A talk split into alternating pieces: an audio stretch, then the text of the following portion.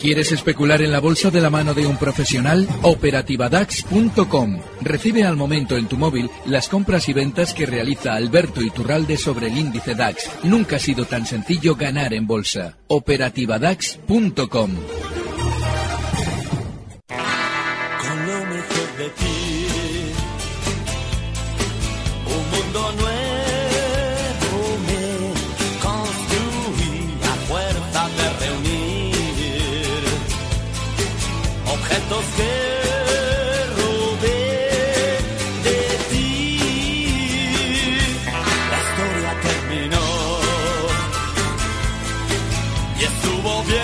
Bueno, la historia que terminó es la del mes de abril. La historia terminó, tampoco está tan mal, don Alberto. Un 4% que se ha notado el IBEX 35, bolsas como la de Londres, como la de París, 6,5%. Bueno, tal y como venía el año, ¿no? La historia del mes de abril tampoco ha sido tan triste. Alberto Iturralde Díaz Bolsa, buenas tardes. Muy buenas tardes, que va, nada de triste, todo lo contrario. Y es que normalmente en movimientos más profundos bajistas es normal ver rebotes rápidos como el que hemos visto durante el mes de abril, que todavía seguramente van a continuar un poquito más. Eh, bueno, hay que recordar, el IBEX se descolgaba justo el 5 de febrero, ya eh, al día siguiente, en la sesión del 6, habría justo en un nivel de caída importantísimo. Dejaba un hueco que probablemente el IBEX quiera alcanzar durante las próximas sesiones en los 10.050, 10.050, 10.100. Eh, hay que insistir un poquito en lo que venimos comentando estas semanas. No está el mercado para comprar, no hay operaciones que digas, bueno, clarísimamente en este título.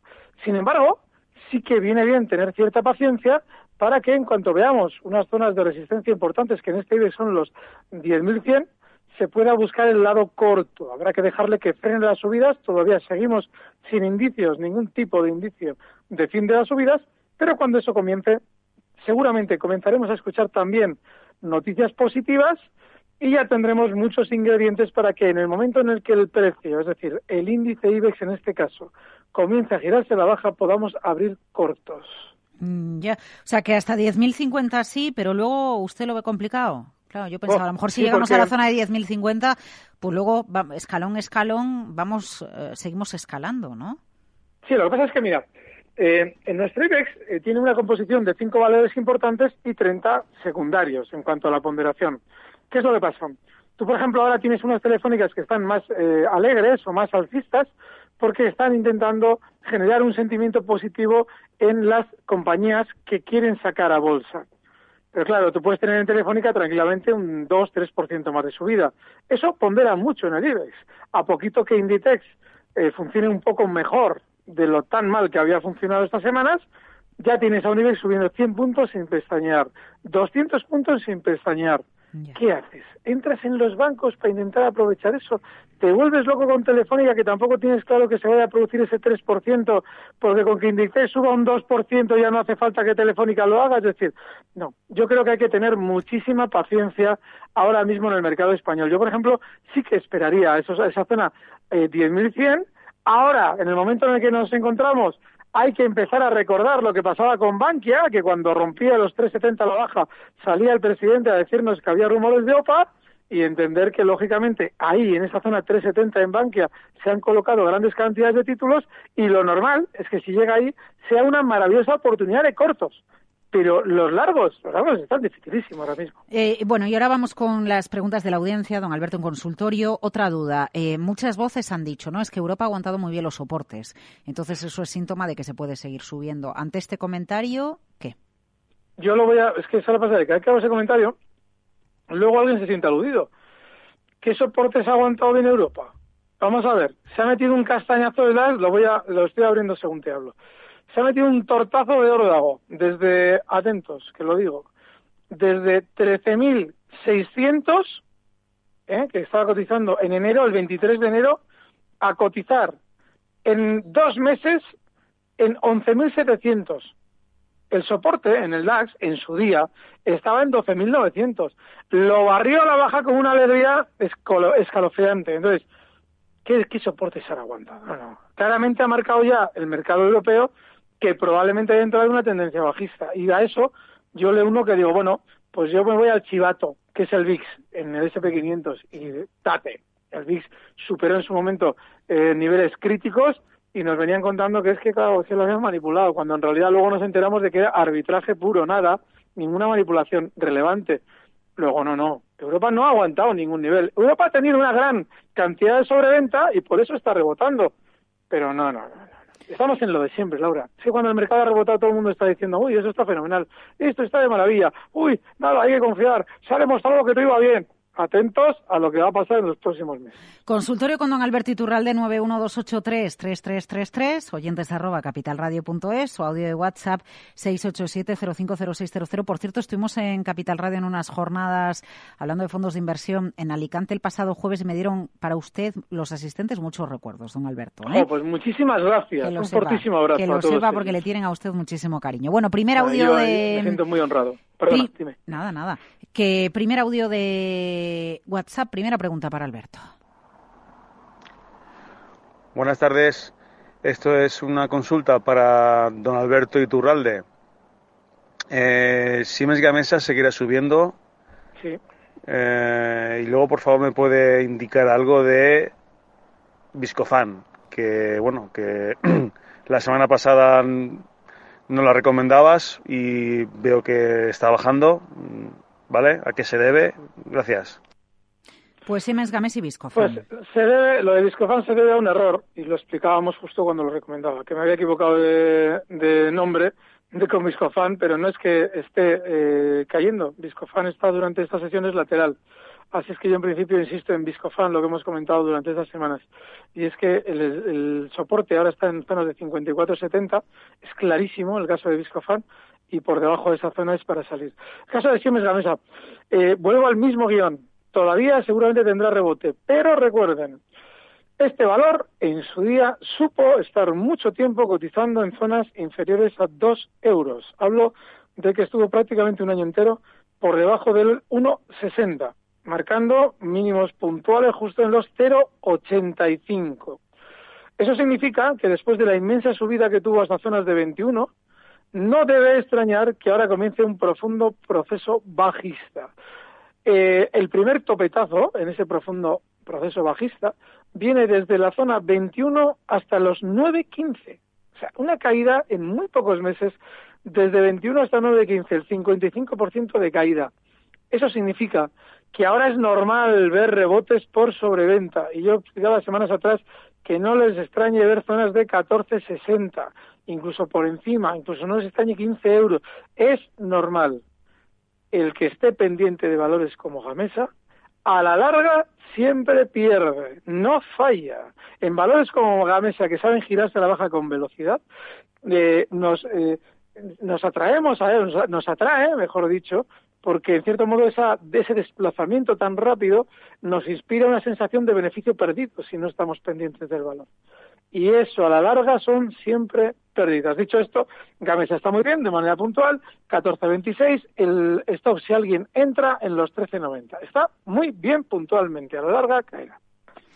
Eh, vamos a ir con otro audio de WhatsApp y enseguida vamos con una llamada. 687050600, audio de WhatsApp, a ver qué más le preguntan, don Alberto. Buenas tardes, don Alberto, desde aquí de Andalucía. Era para, preguntarte por el DAP, si crees que todavía le queda un tironcillo más o se va a frenar ya aquí, Mm, ya que por ahora le está costando bastante. Aunque sí es verdad que la volatilidad eh, ha bajado bastante en, en el DAP. Se está moviendo muy estrechito en estos días. Y preguntarte también por BBVA. Si crees que pasará los 6.85, 6.75 o se quedará ya por aquí. Un abrazo y muchas gracias por vuestra ayuda. Venga, pues, Pues muchas gracias. este oyente finísimo, pero finísimo, porque ha descrito la situación del DAX muy bien. Claro, yo vengo comentando que efectivamente, y lo, reitero, estamos en un ya, en un profundo proceso bajista, pero esos procesos bajistas tienen rebotes de esta naturaleza y no les extrañe ver más, como bien ha descrito él al hablar de la, de la volatilidad del DAX. Yo estoy largo en la operativa DAX estos días y sigo largo. Y a mí no me extrañaría ver al DAX tranquilamente, lo que pasa claro, es que me, me- me resulta peligrosísimo dar niveles porque luego, eh, en cierto modo, y, y yo agradezco la confianza, ¿no? Pero ustedes no deben confiar demasiado en mí. Hay que colocar a todo un stop, pero a mí no me extrañaría ver al DAX en niveles de 12.850. Entonces, claro, está ahora mismo en 12.612. Como la volatilidad, como él bien explicaba, está muy baja, pues yo sigo pensando que el rebote va a continuar. Que mañana vemos que esto se empieza a torcer, comienza a dispararse esa volatilidad, pues lógicamente podríamos tener ya un síntoma de techo en el rebote y que ver al DAX descender más. Pero ahora mismo como está, el que especula a una sesión vista o dos sesiones vistas, yo creo que tiene que seguir mirando hacia arriba. Y yo, de hecho, estoy mirando hacia arriba. Francisco La Rioja, buenas tardes. Muy buenas. Que gracias por el programa. Aquí estoy todos los días, pero los lunes no me lo pierdo, ¿eh? Pues muchísimas gracias, caballero. Sí, sí, vamos.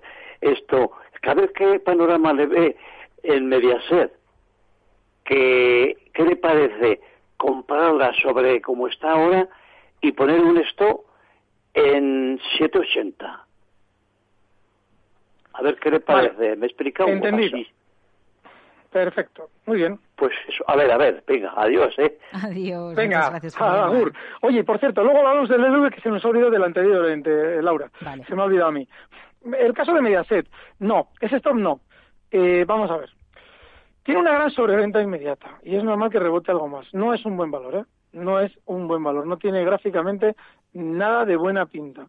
¿Y por qué ese stop no? Porque eh, está muy cerca. Está en 7.82 estos días. Está, eh, no, perdón, 7.95 cierra hoy. ¿Y qué pasa con ese 7.80 que él nos planteaba? Tiene la lógica del, del hueco. Él dice, bueno, yo he visto el hueco.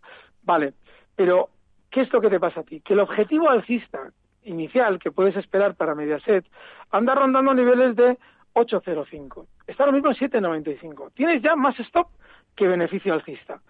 Con lo cual, no te merece la pena para ese viaje, eh, bueno, pues, pues las alforjas. Otra cosa es que em, dices, vale, voy a esperar antes un recorte, estas zonas de 7.80, y cuanto más cerca de 7.80 lo pillemos mejor, para ver si quiere efectivamente continuar rebotando durante estos días hasta 8.05 y el stop lógicamente en esos 7.80. Se podría intentar, pero yo ahora vuelvo al principio. Si miras de largo, de plazo, de largo plazo el valor, verás que no tiene nada, es que no es una tendencia alcista. Está de los últimos meses mucho más bajista que los demás, con lo cual ya estás un poquito en precario con respecto a la tendencia. Y no, yo creo que no hay que estar. Este tipo a veces de valores de alguna manera generan ciertos enganches emocionales, ¿no? Porque estamos pendientes de ellos, pero no merece la pena. No estaría. Eh, BBVA, ¿no? Me decía que, que quería Mm. comentar. A ver. Perdón, sí, el BBVA. El caso del BBVA eh, lo ha preguntado también muy bien nuestro oyente anterior, porque decía, ¿superará los 6,80, no, sí, los 6,85? Claro, lo comentaba yo hace días. Seguramente por la mayor sobreventa que ha tenido con el Banco Santander, funcionará ahora mejor el BBVA, mejor que el Banco Santander, porque siempre toda la vida han ido basculando. Primero eh, se movía uno y luego iba al otro. Como lógicamente el Santander ha aguantado mejor, ahora el BBV tiende a funcionar, eh, pues eh, lógicamente, como ha teni- había tenido más caída previamente, tiende a de alguna manera equilibrarlo, ¿no? Tiende a subir más para de alguna manera ajustarse al Santander. Pero esa resistencia está en los 6,85 y no hay tutía. Es decir, que es tan bestia esa resistencia que yo nunca apostaría a la ruptura al alza de ese nivel. Veremos seguramente que llega hasta ella, está ahora mismo en 6,73. De hecho, si tuviera que hacer una, una operación rápida, pues no me extrañaría que el BBV sería una, una buena opción, pero no puedes apostar a la ruptura de esa resistencia porque sería aventurar una barbaridad. Pero una barbaridad, ¿eh? es muy difícil de superar. Yo en esa zona no estaría, pero todavía le queda recorrido al BBV, o sea que, bueno, mientras tanto ni tan mal. Eh, a ver, hay dos correos en oyentes@capitalradio.es sobre Colonial. Uno de Jesús que le dice eh, estrategia seguir con Colonial a 8.90 y otro correo de José Carlos donde dice sí, los 10 euros es buen precio de salida para Colonial. Así que vamos con Colonial, don Alberto, si a usted le parece. Sí, pero insisto en este valor. En los últimos meses, súper alcista. Y no hay nada en su gráfico que deba inquietar. Pero el historial delictivo de Colonial es demoledor. Eh, bueno, cuando desde que era fosforera española, porque hay una, hay una situación anecdótica con este valor que es divertidísima, porque esto en su día fue fos- fosforera española. En los años 80 esto era otra compañía que no tenía nada que ver en su objeto social con lo que hoy en día es colonial. El gráfico, digo. Pero este en el año 2007 no hace falta irse muy lejos, ya supo dejar a muchísima gente enganchada en niveles que ahora serían de 1.350. Hay que recordar que este valor llegó a caer desde los 1.350 hasta 1.50. Y alguien dirá, no, no, pues esto nunca ha cotizado 1.350. Con los contrasplits. O sea que fíjense ustedes el tortazo que tiene la gente que en, que en su día, cuando el valor, cuando Colonial había subido desde 32 hasta 1.350, le contaron que la compañía tenía maravillosos fundamentales. Estamos hablando de que la subida era del 4.000% en menos de cinco años. Y claro, ahí sí, en 1350 unos maravillosos fundamentales, una gloria, por Dios, les iba a comprar un fondo de Dubái, una locura. Nadie se acordaba en 1350 que el valor había estado suspendido de cotización años antes de esa aventura alcista. Y de 1350 al valor que he dado antes, que anda rondando niveles de uno y medio. Vale, pues una vez contado eso, ahora ustedes volverán a hablar que Colonial es una maravilla y la verán subir mucho. Seguro, todavía va a subir más, yo no tengo ninguna duda. Pero recuerden lo que les he dicho, porque esa faena que hizo en su día la volverá a hacer. No sé si desde, no creo que, obviamente, vamos, sí creo, sí creo claramente que no desde niveles de 1350, pero no les debe extrañar, por ejemplo, que haga la faena, por ejemplo, desde niveles de 30.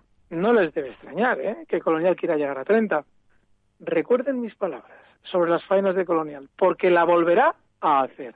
Ahora, a corto plazo, está bien, sigue bien, se puede estar dentro, el stop inexcusable justo en los 9.30, 9.64 ahora mismo, y se puede estar, ¿eh? Pero recuerden esas palabras porque les aseguro que el que las olvide, habiéndolas oído, como las he dicho ahora, algún día dirá, cago en la leche que era Fontanía y Turralde. ¿Yo lo eh, no diga cago en la leche, hombre, en antena. cago en la leche, Laura, que es que me tienes, me tienes ya que no puedo Que vaya, vaya, que ya lo sé, ya lo sé. Que vaya, vaya repasito que la ha metido usted a Colonial. Vamos con otro audio de WhatsApp 687050600. Buenas tardes.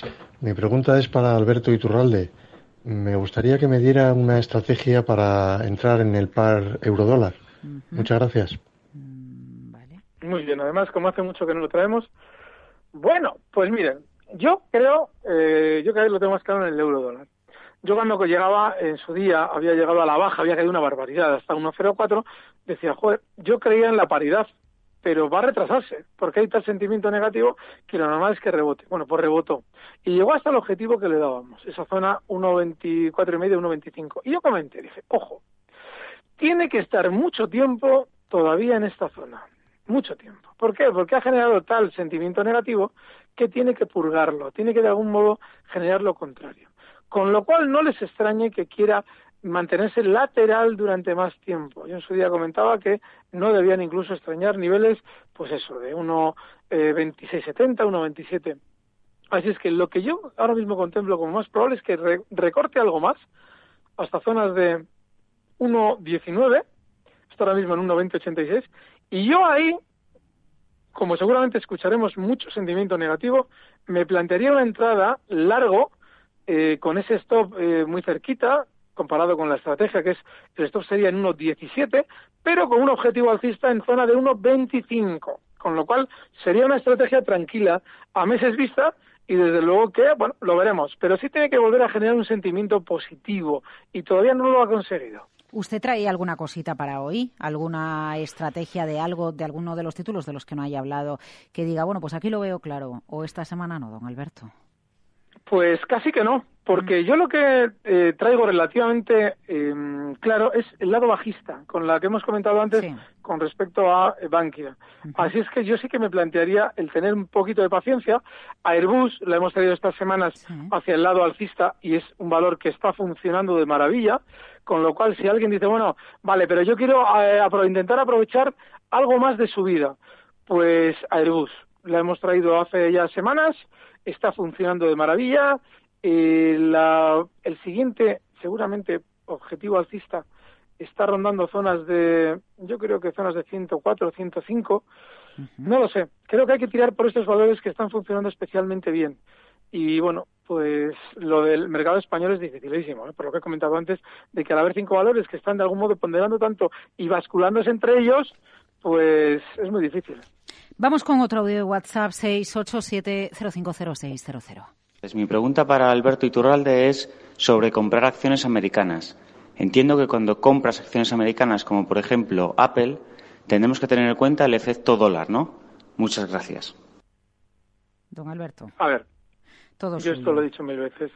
Esto es como, como cuando yo escuchaba de pequeño, de pequeño en, en- en lo que es el niño bursátil, escuchaba lo de cubrir carteras. Claro, es que yo abro futuros para cubrir la cartera. No, mira, tú dejas de hacer el indio y lo que haces es cerrar la posición y ya está. Bien, pues en esto es parecido. Eh, si tú estás especulando a días vista con una estrategia no te compliques la asistencia con el euro dólar, porque tienes que saber lo que va a hacer el euro dólar. A ver si vas a perder por un lado lo que estás ganando por otro. No, no se compliquen la vida. Miren, el, el intentar el escarbar eh, un granito de arena y sacar de ahí un imperio, no, no, esos son que no, que de verdad, que Pero espere, espere un momento porque a lo mejor no le estoy entendiendo yo bien, don Alberto. ¿Usted está sugiriendo que nos olvidemos de acciones americanas por el eurodólar o que simplemente no, que hagamos la olvidemos de estrategia cubrir el, el Vale. cambio de o sea, con, e- con e- una ese movimiento que usted ha diseñado, ¿Perdón? de, de- e- ese movimiento que usted ha diseñado que podría suceder en el mercado, ¿no? De un euro cayendo y cuando haya sentimiento negativo que vuelve a irse a 1,25 y entonces eso supondría subida del euro, iría en nuestra contra si estuviéramos ahora abriendo una posición en mercado americano, ¿no? De, de cumplirse eso. Que nos olvidemos del eurodólar, que nosotros si creemos eh, sí, eh, un usted- determinado movimiento en las acciones en el mercado americano, que vayamos a por él al margen del eurodólar. Exacto, tal cual lo acabas de decir. Es tan difícil saber lo que va a hacer la bolsa en general. Apple en particular. Y les cuento la divisa eurodólar, que intentar uno montarse la película de estas películas financieras de uy, que soy la, soy la leche, cubro mi posición. Eso es, eso es ridículo. Es que les va a hacer perder energía a raudales. La tontería de cubrirse con el eurodólar. Y la sensación dentro de unos años de sentirse idiotas, y con cierta razón, va a ser terrible. Con lo cual, no pierdan el tiempo. Yo le- ponía el ejemplo de los cubrecarteras, porque antiguamente uno en vez de coger y cerrar la posición en telefónica decía, no, no, voy a abrir una posición contraria con futuros, porque tal. Pero qué tontería es esa. Eso es necesidad de estar en el mercado al cuadrado. Al, a la unidad con la posición que abro y al cuadrado con la cobertura, en este caso de la, del cambio de divisa. No, no, yo le entiendo al oyente, ¿eh? porque es que yo oigo a personas decir esto y se presentan como gente que sabe del mercado. Pero oiga, usted está hablando para especuladores de relativo corto plazo, porque el que escucha la radio tiene un planteamiento hasta cierto punto tranquilo, pero hasta cierto punto intenso. Y una persona que está pendiente de Apple, que va a hacer una operación a un mes vista, como mucho, cubrir que con el euro dólar, pero vamos, eso es una locura. Perdón, Laura, dime. No, no, si es que el que revoluciona aquí es usted, don Alberto. Oiga, una cosa, Repsol publica resultados el viernes, antes estaba leyendo las expectativas. Van a ser buenos. Sí. No, no te digo la expectativa, yo digo que van a ser buenos y lo explico. El problema está en lo siguiente. Cuando un valor llega a una zona de resistencia histórica... Es bueno, que por claro, eso tiene un email en el que le preguntan por eso. Si al llegar a 16, 16, 10 si llega, abre cortos. Claro. Es Ismael el que le está ustedes, preguntando. de eso. verdad, si ustedes quieren análisis fundamental, escúchenme a mí. Si yo les voy a decir qué resultados son los de Repsol, es que la gente se piensa que soy técnico. No, no. Yo soy un analista fundamental que predice lo fundamental. Van a ser buenos. ¿Por qué? Como, como manipulan el valor subiéndolo antes de los resultados, para que ustedes lo compren en 16, les van a dar resultados maravillosos. Pero si es que es así de sencillo. Si yo no sé por qué me llaman técnico, si soy fundamental. Es que no solamente les interpreto resultados, se los anticipo. Anda, que cómo está usted hoy. O sea, Y es más, se pueden abrir de cortos los en buenos 16. resultados, les digo lo que va a pasar. Si no rompe con autoridad los 16, que por ahora no lo ha hecho, ¿Sí? lo más normal es que coloquen títulos con los resultados para luego recordar, recortar. Perdón. Ya, ya, ya. Vale, pues ha quedado respondida la pregunta de Ismael. Yo creo que da tiempo a otro audio de WhatsApp porque aún tenemos muchos por ahí. 687050600. Buenas tardes. Es un mensaje para Alberto Iturralde. Me gustaría que me dijera si estoy bien posicionada. Estoy corto en IAG eh, en 7,15. ¿Qué, ¿Qué stop le ve por arriba? Muchísimas gracias. Jo, me gusta mucho esta llamada, porque realmente la posición de IAG es corto, sí hay que tener una, pero la operativa es muy difícil. ¿Por qué? Porque IAG ha llegado eh, en los 7.50 a una zona de resistencia clave en los últimos meses, había subido pues desde 3.73 hasta 7.50, pero claro, está lateral, y eso es lo que hace que su operación, teniendo lógica, sea muy difícil de manejar. Yo el stop le coloca- lo colocaría justo en zonas de 7.40, pero es muy difícil, ¿eh? muy difícil esa posición. Está en 7 7,17 y el objetivo bajista para un stop tan amplio estaría en zonas de 6.25. la, la idea es buena, ¿eh? pero la operación muy, muy difícil de llevar a cabo. Bueno, y... Uy, que cabe otro audio de WhatsApp. Que entra, que entra. 687 Alberto, Alberto. Sí. Hola, buenas tardes. Eh, me gustaría saber eh, el precio de entrada de medio plazo de Coavit y su soporte también. Muchas gracias. Vale. Eh, Laura, voy a hablar de Coavit muy rápido porque hay un valor que tiene muy buena pinta. Estaba yo barriendo al mercado de refilón. Coavit, horrible. Soporte justo en los 1,90. Está en 1,93. Pues nada. horrible. Vale, ¿y el que tiene buena pinta? ACS. Punto. ACS. Está muy ACS. bien. Muy, muy bien. Pero Sí, sí, el muy ACS. bien no me vale. Necesito stop y objetivo. Vale, vamos a ver, eh, ACS, sí, aquí está.